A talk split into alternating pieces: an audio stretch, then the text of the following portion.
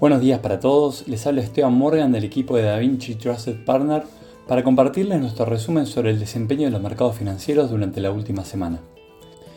Los mercados financieros globales cerraron otra semana con más subas moderadas. Los dos acontecimientos que más impactaron tuvieron que ver con el comportamiento de los inversores frente al discurso de Powell y las repercusiones en China por la política COVID-0.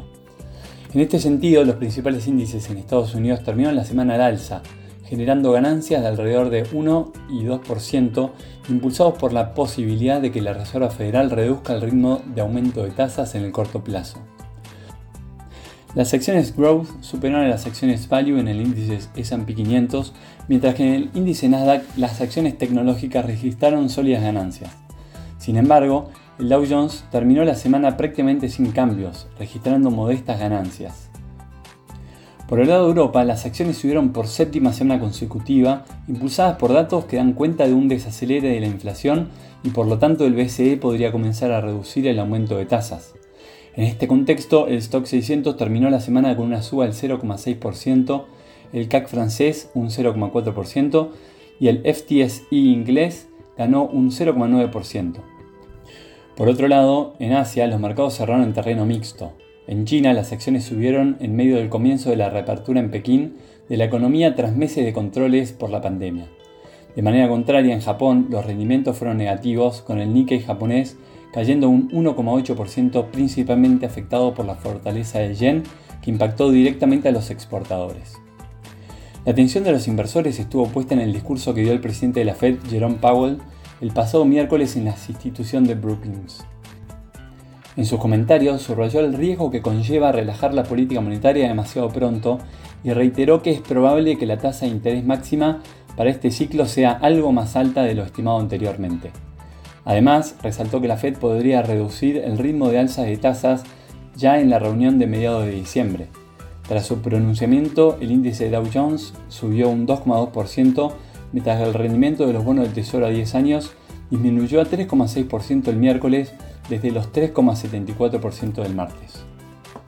En cuanto a los datos económicos, en Estados Unidos la semana estuvo marcada por el dato de empleo, inflación y crecimiento económico. Con respecto a este último, el PBI real del tercer trimestre se revisó al alza hasta el 2,9% del 2,6% preliminar, principalmente gracias a un crecimiento más firme del consumo. Al nivel del mercado laboral, el crecimiento de nóminas privadas se desaceleró según ADP. En este sentido, el empleo privado aumentó 127.000 puestos en noviembre, mientras que el mercado esperaba un incremento de 200.000 empleados.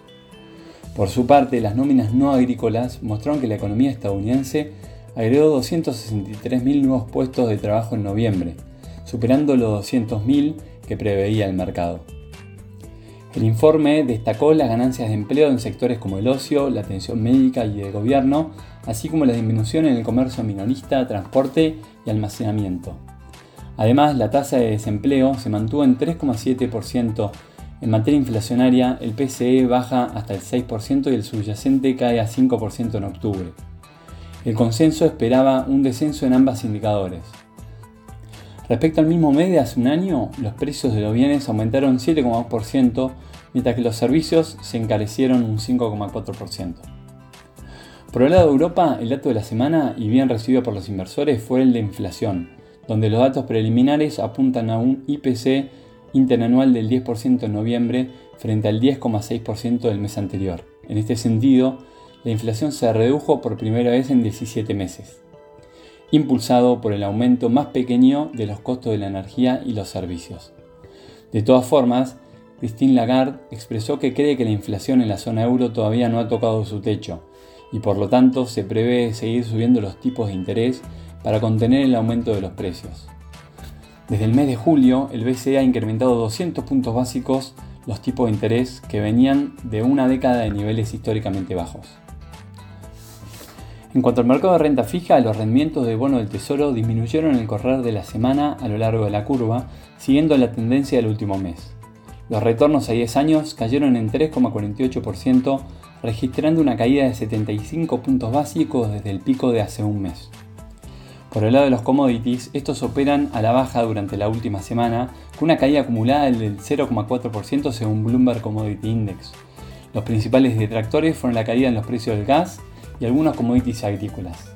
En esta oportunidad el petróleo fue la excepción, con un WTI registrando una suba semanal del 4,9%, cerrando en 80 dólares el barril. Esta semana, en cuanto a hechos económicos relevantes, en Estados Unidos nos esperan datos de productividad y el índice de precios al productor. Por el lado de Europa conoceremos el PMI compuesto, PBI y también la producción industrial en Alemania. Hasta aquí llegamos con nuestro resumen semanal de noticias. Cualquier consulta o comentario adicional no duden en contactarnos. Muchas gracias.